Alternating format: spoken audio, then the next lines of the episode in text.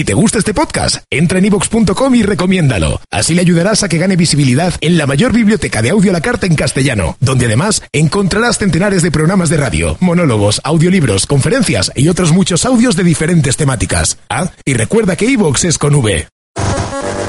Amor, pareja, fidelidad, mujer, razón, juicio, realidad, conciencia, salud, música, en vivo, verdad, emoción, lealtad, hombres, tres horas, estilo, en vivo, alma, diversidad, Marta de baile, elegancia, líderes, tres horas, honestidad, en vivo, Isa, tres horas, Marta de baile. Solo por Oigan, este, no les hemos dicho ni qué vamos a hacer el día de hoy porque llevamos el jejerejeje como dos horas. Bueno, el día de hoy vamos a hablar todo sobre lo que viene siendo una parte del cuerpo muy bonita. Ya le hicimos una oda al pene, hoy un homenaje a la menstruación. Pilar Montes de Oca, si, alguien, si Pilar Montes de Oca viene, vamos a hablar de lo espeluznante a lo paranormal, que es una edición especial de Algarabía. Vamos a hablar de que ya viene el 14 y 15 de noviembre el World Business Forum en México.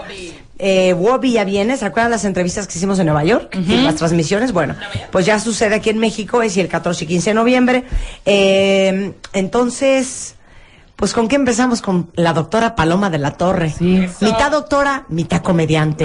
mitad ginecóloga, mitad alegría. Buenas tardes, Paloma. Buenas tardes tengan ustedes, me da mucho gusto estar con ustedes. ¿Ves? Es que es mitad Sí, ginecóloga, claro. mitad comediante. Para Bienvenida, seguir con el querida. ritmo de la música. Estandopera. Sí, Hay canciones de la menstruación. Porque vamos a hablar de la menstruación. sí, claro. claro. Pero no queremos fondear esto con Arjona, ¿o sí, mana? No, Arjona se la voló a Hernando Zúñiga. Ah, sí. Oh, sí, la original se llamaba Una vez al mes. De Hernando Zúñiga, porque le estoy viendo las letras. Sí. Y la otra se llama De mes en mes. Ah. Mira, Hernaldo Zúñiga, Híjole, Hernaldo, pues es que- Hernaldo Zúñiga y, y Arjona uno mismo, ¿eh? Sí, y mira que Arnaldo es nicaragüense. ¿Sí? Sí, Entonces entonces. hay que hablar con él seriamente. Claro. Él la hizo hace muchísimos años más de. ¿Y es la misma letra? Es muy parecida. ¿Sí? Es muy A parecida. ver, una estrofa, doctora, ya que estamos por ahí ya con ya, ya que estamos con la letra. ¿Qué dice la de Hernaldo? Ahí te va, es que, es que está buenísimo. Una vez al Aquí te voy a decir qué es lo que pasa. Además, por ejemplo, ¿no se acuerdan de la canción de Serrat de Menos tu vientre? Que también es una mega cancioncísima el asunto. Y el chiste es que la menstruación, pues, así como dicen los psicólogos que les tienen envidia al pene las mujeres, Ajá. pues a lo mejor los hombres le tienen envidia a la menstruación, ¿no? Híjole, yo, se me hace imposible de envidiar, ¿eh? Pues es que tanta, Créanme, tanta oda a la no se están perdiendo de nada. Es el... Mira, déjala, está loca, es vieja. Ah, sí, está loca porque le va a bajar. Claro. Seguro está ovulando. Está loca porque está menopáusica. está embarazada, déjala.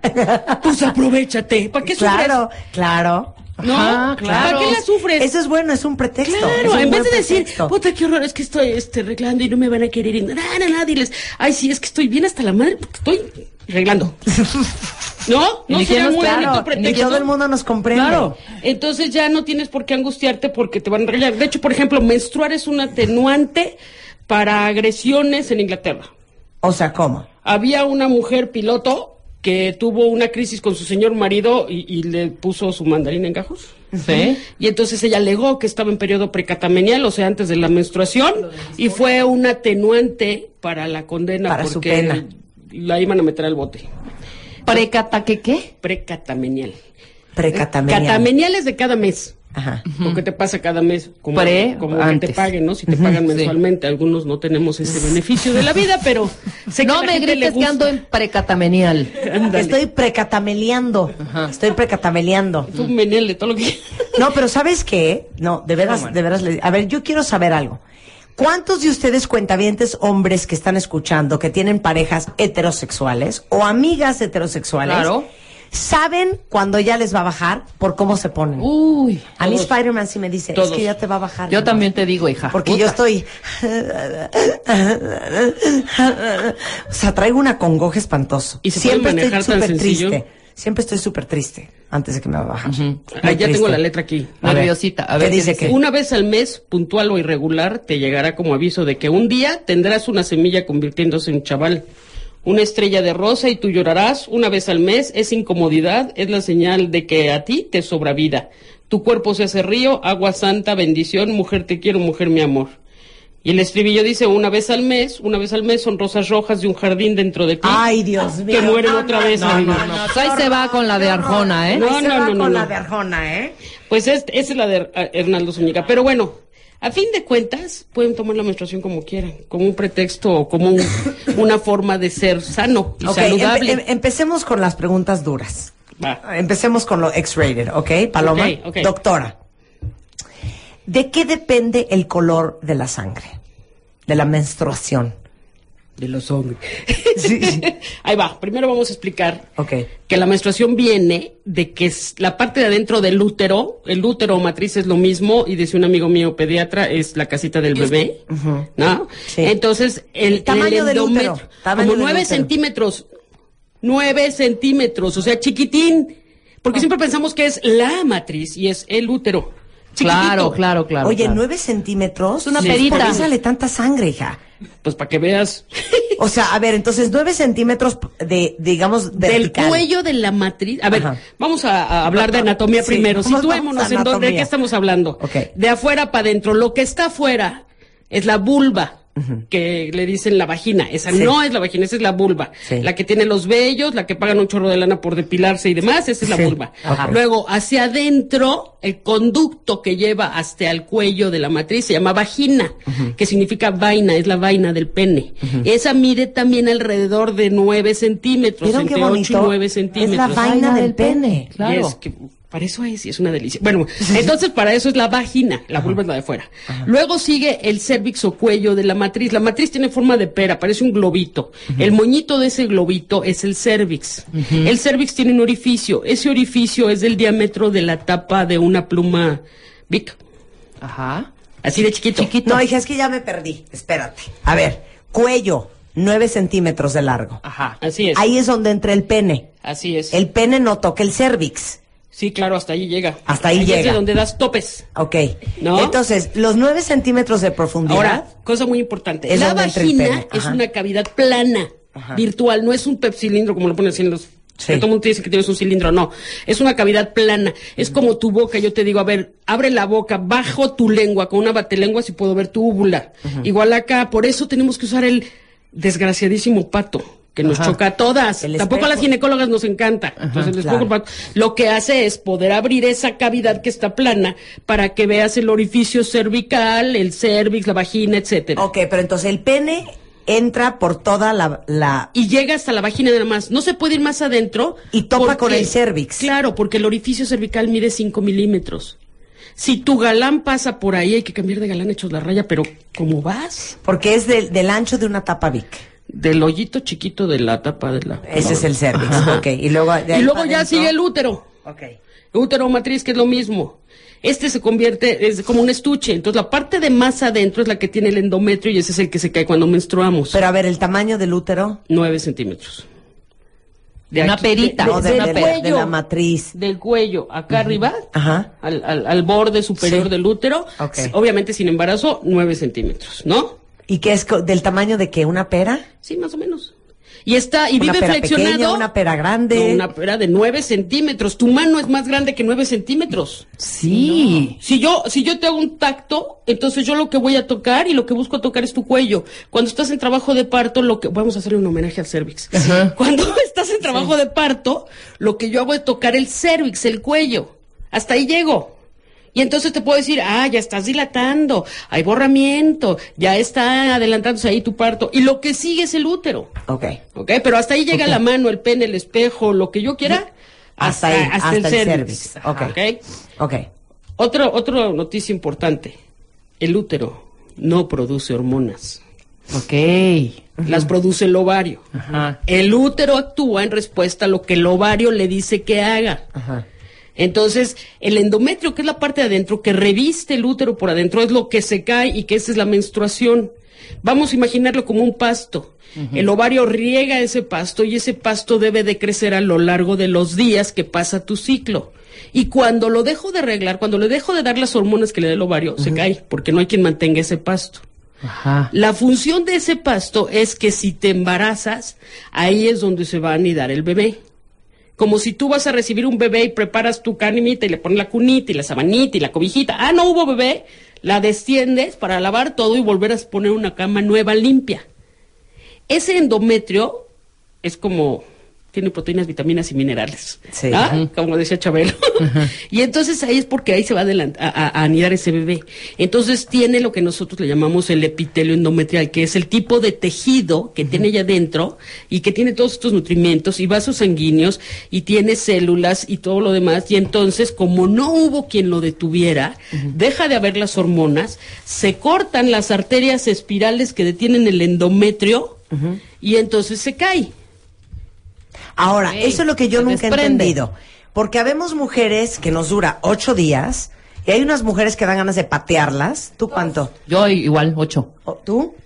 Eh, a mí bajó la- el conteo, antes eran ocho, pero ahora por mi sistema anticonceptivo, cuatro. ¿Verdad Pero hay sin dos mujeres no de dos. útero? O sea, hay de Sí, dos. maravilla. Entonces, ¿de, de, de, de qué ¿De qué depende depende? que te baje ocho días o que te baje dos días? Ahí va, vamos pa- para allá todos los términos que ocurren. Entonces, bueno, se cae ese endometrio y en ese momento hay unas ciertas hormonas que hacen que esa sangre para que pueda salir no se coagule. Y entonces después se crea un tapón en las arterias del endometrio para que deje de salir sangre. Pero si ese tapón no se crea, ahí es cuando tenemos la bronca de sangrado con coágulos. Mm. Ahora, Ah. Y ahí es cuando tu útero, que es puro músculo, porque sirve para empujar un bebé para afuera y sirve para empujar la sangre menstrual para afuera, entonces ese útero se debe de contraer hecho la regla ¡ah! con toda la fuerza del universo para sacar lo que está allá adentro. Por eso es que los doctores de mis épocas decían, cuando tengas un bebé se te va a quitar, hijita, el dolor de menstruar. Porque si tu cuello está cerrado y el útero acá se contrae fuertemente para sacar la sangre y este no se abre, pues más fuerza tengo que hacer acá y duele. Claro. Pues hija, yo ya, tu- yo ya te parí dos niñas, y yo, bueno, son unos cólicos que me quiero jalar los pelos de la cabeza, siempre. Ahorita vamos a unos tips maravillosos para los cólicos. Entonces, lo más importante es que depende mucho del tamaño del endometrio la cantidad de sangrado que vas a tener. Entonces, por eso es que cuando yo me dices, híjole, tengo unos cólicos marcadiablo, mi niña, pues sufres porque quieres. No, yo me la vivo a Buscapina Feme, ¿eh? ¿Para qué? Dos cada seis horas. Así estoy yo. Pero bueno. Ok, entonces, No entre todos más... los radioescuchas. No es el tratamiento más adecuado. y entonces, ok, depende la cantidad de sangre, el tamaño de tu, de tu útero. No, depende del tamaño del endometrio, Del porque endometrio. tu útero es un Ah, músculo que se puede sí. expandir lo que quiera y puede volver a un tamaño normal. Por eso es que puede tener un bebé allá adentro y luego puede volver a Entonces, regresar. la- las peras son del mismo tamaño, nada más la cantidad. Van variando del tipo de pera que tengas y del tamaño de, o el número de embarazos que has tenido y la edad que tengas, etcétera, etcétera, ¿no? Entonces esto tiene mucho que ver con eso. Y entonces el endometrio tiene ese color porque también tiene sangre, porque tiene todas estas células y por eso es de color rojo. Y a veces te dicen unas pacientes, es que yo veo como rojo, muy rojo, o rojos café oscuro, Sí. o rojo, diferentes rojos. Esto depende del tiempo que tenga esa sangre y de que esa sangre se haya oxidado. Ah. O sea, sangre? o sea. Lo que tarda en salir la sangre. Mira, yo reglo mm, tres días muy abundante y después tengo muchos días de manchadito y ya al final casi como que es café. Ya es negro. Ajá. Ajá. No es una sangre que se acaba de desprender el endometrio ahorita, sino lo que se tardó en salir. O al revés, me empieza a salir primero café y hasta después me sale sangre. También puede ser por el tiempo que tarda en que se desprende y salga, y salga la vagina, y el tiempo que salga de la vagina. La vagina, vuelvo a decir, no es un tubo recto, también es un tubo que está inclinado y que va de adelante hacia atrás. Y el útero va de atrás hacia adelante, recostado sobre la vejiga urinaria. Entonces realmente lo que te conecta con los genitales externos es la uretra por donde haces pipí, hacia atrás la vagina por donde reglas y hacia atrás el recto, que son tres conductos diferentes con tres secreciones diferentes en una misma chava. Claro. Entonces, espérate, está cañón, hija. Entonces, por tres, por dos agujeritos diferentes son dos cosas diferentes. Ajá, Ya, es broma. Por tres. ¿O qué crees? ¿No? No, me está cerrando el ojo de.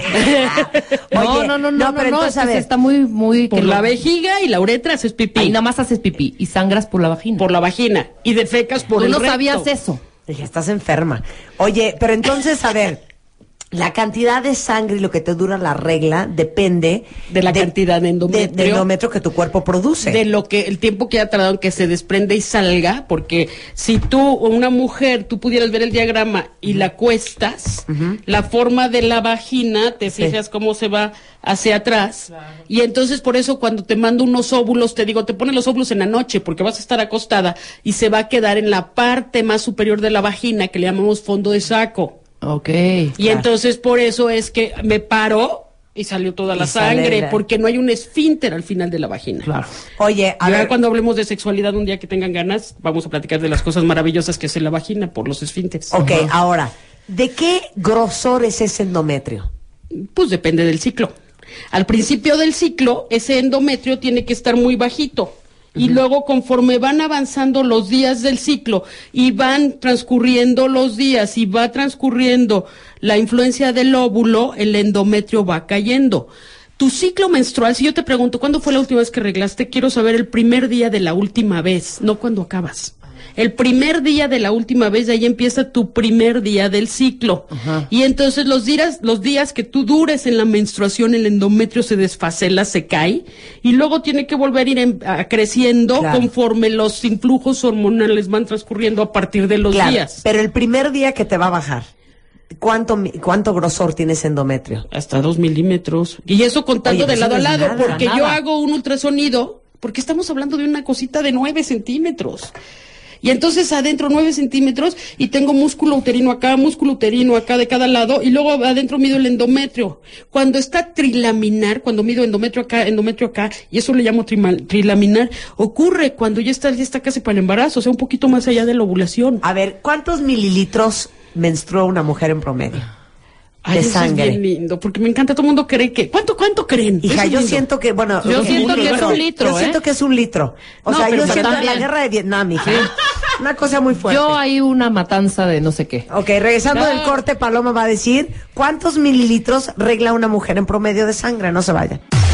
Tienes exactamente 140 caracteres para mandar un tweet a arroba Marta de Baile. Arroba Marta de Baile. Y si no te alcanza, manda, manda- mándanos un mail. Mándanos un mail. Manda- de baile arroba televisa.com.mx. Mándanos un mail. Más Marta de Baile. En W. En W. W.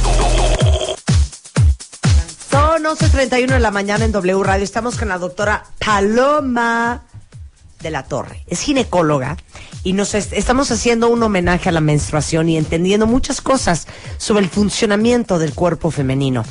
La pregunta antes de irnos a corte para Paloma era que muchas que digo nos baja Que tenemos mucho un flujo abundante, dilo una bonito, cosa dilo muy bonito. fuerte, que es la guerra de Vietnam. Este sientes que estás, o sea, que, que bueno, ocho días después fue un litro Sí, de sangre. Sí, exacto. ¿No? ¿Cuántos mililitros en promedio regla una mujer? Hasta 10 mililitros. Por día. Por eso las co- no, Diez- sí, sí, sí, 10 mililitros o por vez, depende de la cantidad. Mira, esto es muy variable para cada quien, depende de lo que sangre. Y entonces, este, tú te pones una copa menstrual, ¿conocen la copa menstrual? Es un aparato buenísimo que les encanta mucho me da muchas un mujeres. estrés. Pero es que a ti te estresa todo, mi negra. Pero yo te voy a decir, voy a decir algo, no te vas a enojar, pero muchas chicas muy jóvenes están felices en la vida con las copas menstruales. ¿Sí? Sí. Te pones eso en la vagina y cuando hablemos de la vagina les voy a decir que el tercio externo es el que tiene sensibilidad y los dos tercios internos no. Por eso te puedes poner un tapón y no te molesta si Por está eso. bien puesto. Pero esa copa, ¿qué onda? ¿Cada Esa cuánto se tiene queda- que mezclar? Esa copa queda en Cambiar, la perdón. Casi pegada al cervix y entonces recibe flujo menstrual, tiene una capacidad de 7.5 a 10 mililitros Ajá. y esa la cambias igual que te cambias una toalla, cada Cada- 8 horas, cada 6 horas, No, depende de lo que necesites, lo sacas, lo enjuagas y te lo vuelves a poner. Pero, Esto a es ver, para gente aquí- que es amiga de su vagina. A ver, pero dime una cosa. Que es su Dicen vagina. aquí, ese es el famoso Moon Cup. Ajá, el Diva Cup, Moon Cup. Ok, eh, dicen hay que reduce marcas. los días de menstruación. ¿Qué tiene que ver? Y no, y no. Y no, y no, y no. El que ver, reduce los días de menstruación es el anillo vaginal, que es un anticonceptivo. Todos El los anticonceptivos inhiben el crecimiento del endometrio. primo hermano del Mirena. Anda, una cosa así. No es diferente. El Mirena va dentro del útero. Pero también reduce. Todos los flujo. anticonceptivos reflujen, reducen el flujo menstrual, todos. Ver, Por eso es tratamiento para los pacientes que tienen dolor incapacitante. Ya no debes de sufrir un cólico incapacitante que no te deja moverte, que tienes que tomarte analgésicos cada seis horas que afecta a tu sistema de coagulación. No es necesario. Déjame, Entonces, déjame. te puedes poner, Déjame. tomar algún método Déjame. anticonceptivo que no hace que crezca el endometrio y entonces ya no sufres. Ok. Y si vas a Bueno. sufrir, ofreces tu A ver, seguimos en niños 10 mil, yo sigo en 10 mililitros. 10 mililitros diarios, multiplicado por 8, 80 mililitros. Pon tus 100 mililitros. Ponle. ¿Cuántos son 100 mililitros? Piensen en una mamila nuevamente. Piensen que A un, ver, este- un este refresco trae- tiene 250 mililitros. Un refresco tiene 250 mililitros. No. Este tiene 355. Ay, mira. 200 mil, 100 mililitros. Estás loca, hija. Yo soy más de esta lata. No, hija, estás loca tú. Júntalo. No, no, no, no, no. no. Júntalo. Ponte No, una copa menstrual y lo juntas. Y ¿Alguien, más que yo. Ay, imagínate qué asco. Alguien más que yo siente que menstrua más de 100 Yo siento que sí, pero no como esa, ese Hija, botellón, aquí hay hija. 300. Imagínate que regalas tú que esto 300 sea 100. mililitros. ¿Tú sabes Eso es La 100. mitad. Eso es 100, ¿no? Una No, cuarta yo- parte. cuánto más, mide de más. altura esa, esa, esa lata? ¿Cuánto mide de altura? Ah, pues no sé. Más ¿Será? que el útero. Sí, 15 claro. Ahora ponle así como que un relleno que sea el músculo uterino y lo que está dentro del endometrio y entonces eso es lo que va a salir. Lo que pasa es que tenemos un concepto del útero como que ocupa la mitad de nuestro cuerpo y Nel. Paloma nos está timando, menstruamos más mililitros. Paloma nos está timando, menstruamos más mililitros. No, no es cierto, eso no es cierto. No, Este, porque aparte te voy a decir una cosa, el primero y el segundo día son los más escandalosos, la neta, di la neta. No, es que yo soy como el primero tercero, y el se- cuarto y primero, segundo, primero no tanto, segundo es una matanza entre perros y gatos. Tercero ya va minorando esa pelea. Cuarto, quinto, sexto y séptimo ya va en, po- en poquito, en poquito, Ok, en poquito. a ver, vamos a hacerlo así. Ya oímos cuál es tu patología. Muy bien. primero y segundo, Waterloo. ¿Sí? Tercero, cuarto y quinto, la Segunda Guerra Mundial. Sexto y séptimo, Vietnam. La guerra de los pasteles. Y octavo ya es la Guerra de los 100 días. Sí. Exacto. Aquí, aquí los, aquí se están entonces metiendo en patologías que ya tenemos que analizarles. Esto es muy importante porque los ginecólogos seguimos haciendo convenciones para darle nombre a los trastornos menstruales. Entonces, normal de 3 a 4 días y entre 28 y 30 días. Sí. Si tú duras más días y más cantidad, si tú te tienes que cambiar la toalla ca- cada hora, es una patología, porque la toalla esté mojada, porque hay gente que se la cambia por trastornos obsesivos. Pero bueno, si tú reglas muchísimos días y mucha cantidad, y esto requiere de muchos Sí. nombres médicos, eso es una patología. Si reglas menos días y menos cantidad, esa es otra patología. Ah, si tú tienes canción. periodos más cortos en vez de los 28 o 30, esa es otra patología. Y si tienes periodos más largos, significa que hay otras patologías. Claro. ¿Cuál es la patología de lo que tú me digas de tu menstruación? Yo lo voy a poder saber. Por eso es que ahora estamos inundados de aplicaciones en los medios electrónicos para apuntar tus días de sangrado y la cantidad. Claro. Porque las mujeres nos acordamos de todo. Yo, yo vi el domingo el programa de Marta y sé cómo estaba vestida y todo.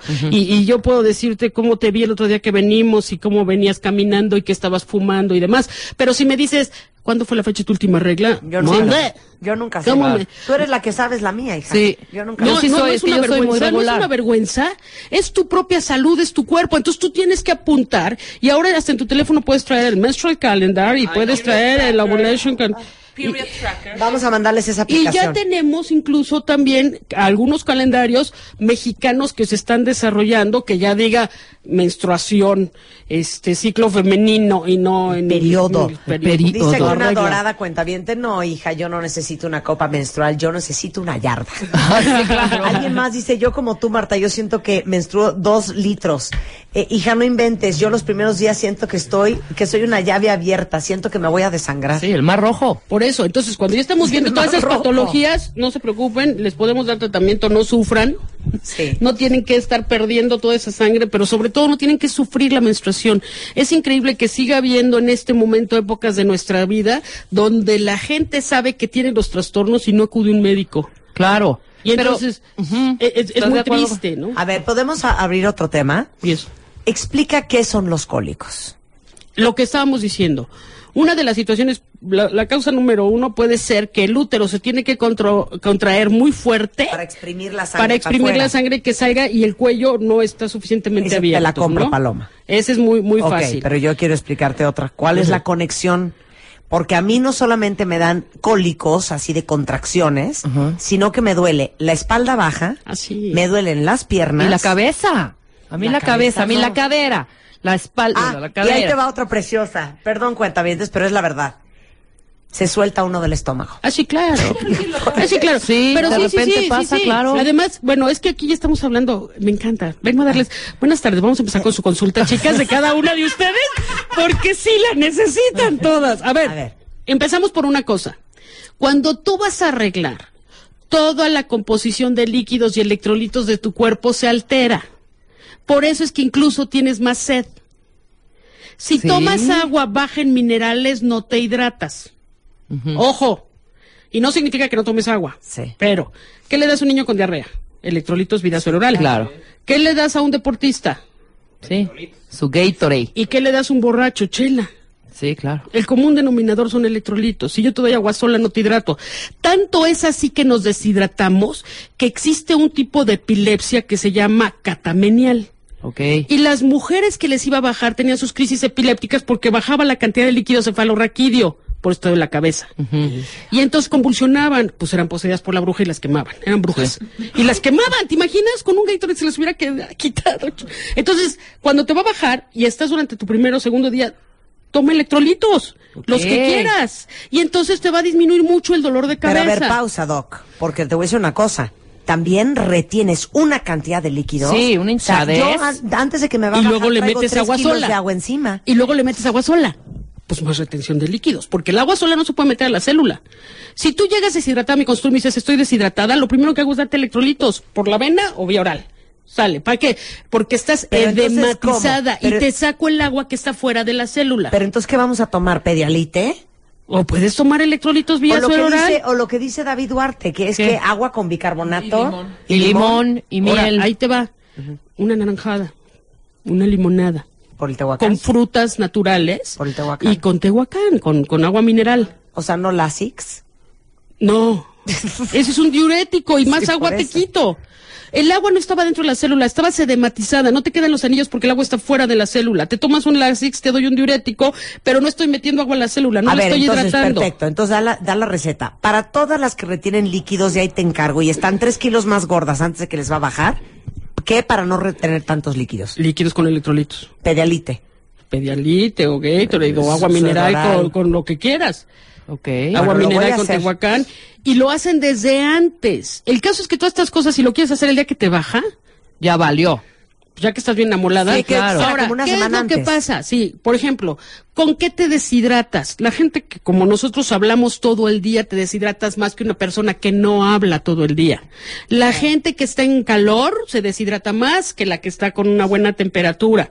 Entonces, toda esta gente que, que además por el lugar en el que esté y lo que esté haciendo se deshidrata más, entonces obviamente toda esta gente va a tener que tomar más líquidos que otra gente. Ok.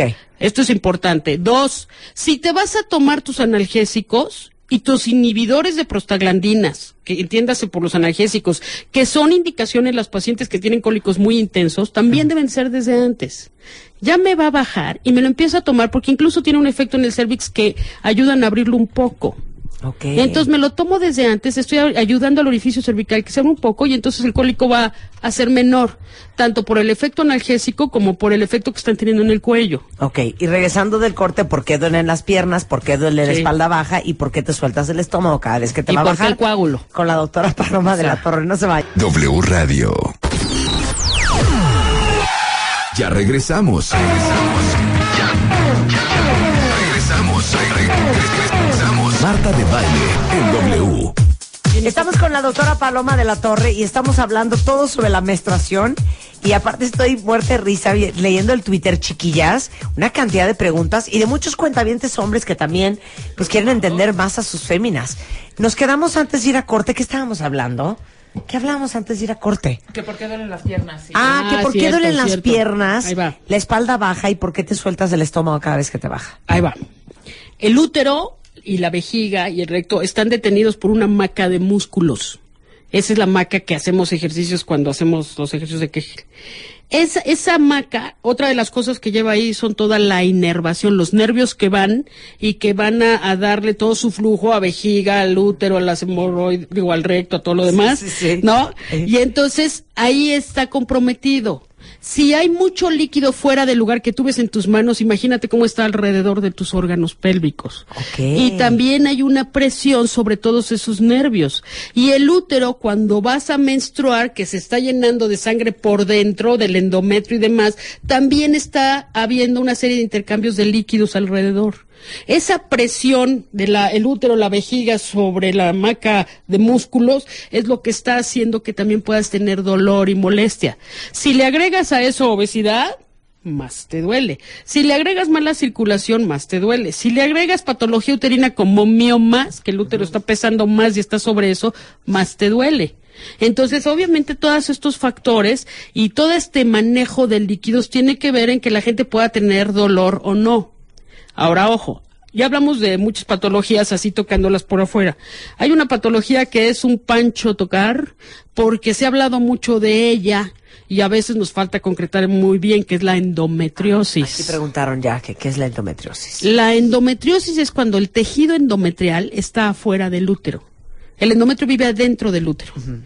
Y cuando está afuera, en cualquier parte, se llama endometriosis.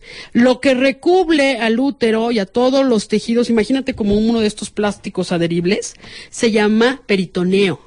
Entonces, cuando el endometrio se implanta en este peritoneo y llega la menstruación y sangras un poquito como si fueran peritonitis chiquitas. Por eso las pacientes con endometriosis tienen menstruaciones muchísimo más dolorosas y son incapacitantes. Cuando ese endometrio está en tu intestino, incluso cuando reglas puedes llegar a tener sangrados en las heces fecales. Ay. Y entonces aquí ya estamos hablando de otros componentes más interesantes. La endometriosis no es una enfermedad que se debe de menospreciar. Es una enfermedad Bueno, que se debe diagnosticar y de tratar. Mucha gente no se puede embarazar por la endometriosis. Y mucha gente puede tener endometriosis y lo descubres en la cesárea. Ay, mira cómo estaban los ovarios, mira, tenía endometriosis. Entonces no es únicamente privativo de infertilidad. Y puede haber endometriosis en todas las edades, porque yo recuerdo una paciente mayor de 40 que le diagnostiqué endometriosis y llegó al día siguiente y me aventó un kilo de papeles así como diciendo, mira, lo de la endometriosis es de adolescentes. Y le dije, ¿dónde sacaste eso? De internet. Y le dije, ¿y tú qué trabajas? Pues soy historiador. Ah, ¿y tú crees lo que sale en el Vanidades de Historia? Entonces, tenemos que ponerle parámetros a las cosas y poder ver de dónde sale. Todo mundo puede tener endometriosis. A ver, preguntas de, de las cuentavientes. Ahí te va, Paloma. Que expliques que, por qué los coágulos.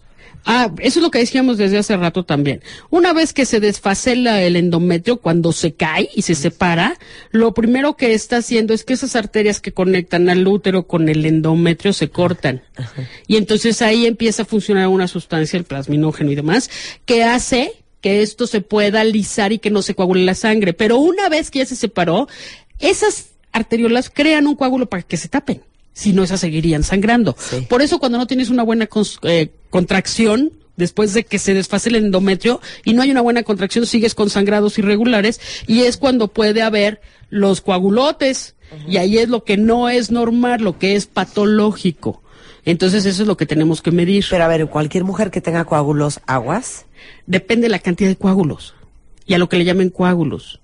Porque además, si yo me pongo una copa menstrual o me pongo un tapón y me quedo mucho tiempo y, y fue muy buen tapón o muy buena copa, el momento en que me lo quito, porque la vagina también se puede extender muchísimo, es cuando yo veo que hay un sangrado muy, muy abundante. Entonces, son los parámetros de cada cuando lo ves, cómo lo ves, cuánto tiempo te dura, cuántos días te dura, cómo está el cólico, el cólico es antes, el cólico es después, es durante la regla, hay de todo. Me traigo una alergia, perdón por los estornudos que están oyendo de fondo.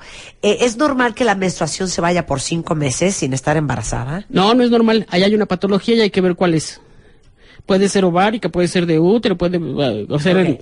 Esta es muy buena de Erika. La- ¿Con la edad varían los días de sangrado? Claro, desde luego, con la edad y con los embarazos y con las intervenciones obstétricas, todo esto tiene que ver para que varíen los días de sangrado. Esta pregunta es hermosa. Perdón, me estoy muriendo de la alergia.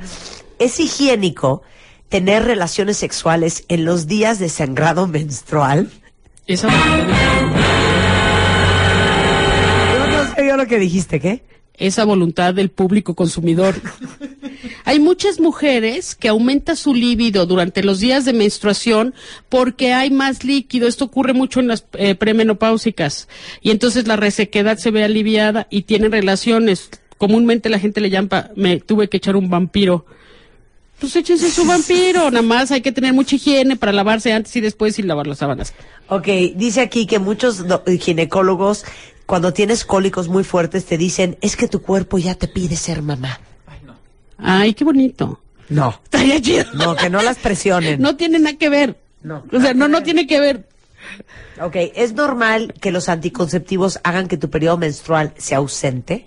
Sí, depende de los anticonceptivos. Los que son basados en progesterona o las pastillas que les llamamos POPs, podemos hacer que la menstruación falte, pero es un no sangrado controlado. Esto es muy importante. No es lo mismo que espontáneamente no sangres a que tengas un no sangrado controlado. Ok. Hijo, perdón, pero es que estoy aquí un- con un sufrimiento impresionante. Este, dicen aquí, es... Ah, hijo, es que ese es tema de otro, de otro programa, creo, ¿Qué? con la doctora. La pastilla del día siguiente. Ah, no, sí. ¿Te vienes a hacer un programa sobre eso? Anticonceptivos y luego podemos hacer programas de, de cada una de las cosas. Ajá. porque- Ok, todo el mundo quiere saber si eres fan del tampón o, o fan, o fan del cótex. Yo soy fan de todo, lo que quieran. Cada quien tiene que usar lo que quiere utilizar. Mira, esto es muy importante. Las pacientes tienen que sentirse a gusto con lo que usan. Lo más importante es que tengan higiene.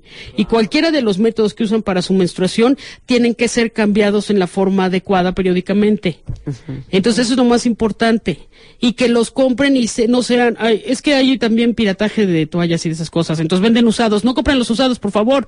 Todos estos productos son estériles. Y las compañías que los crean invierten mucho dinero en que sean estériles y no los deben de utilizar que sean de segunda mano. Ok, bueno, pues ya está. ¿Dónde te encuentran a la doctora Paloma de la Torre para todos los que anden buscando ginecólogo? Vamos a darle sus datos y aparte los vamos a invitar a un evento bien padre. A ver, primero, ¿dónde te van a encontrar? Este, la campaña que hicimos después de que estuvimos aquí con ustedes tuvo mucho éxito. Entonces nos pidieron que la prolongáramos un poco más.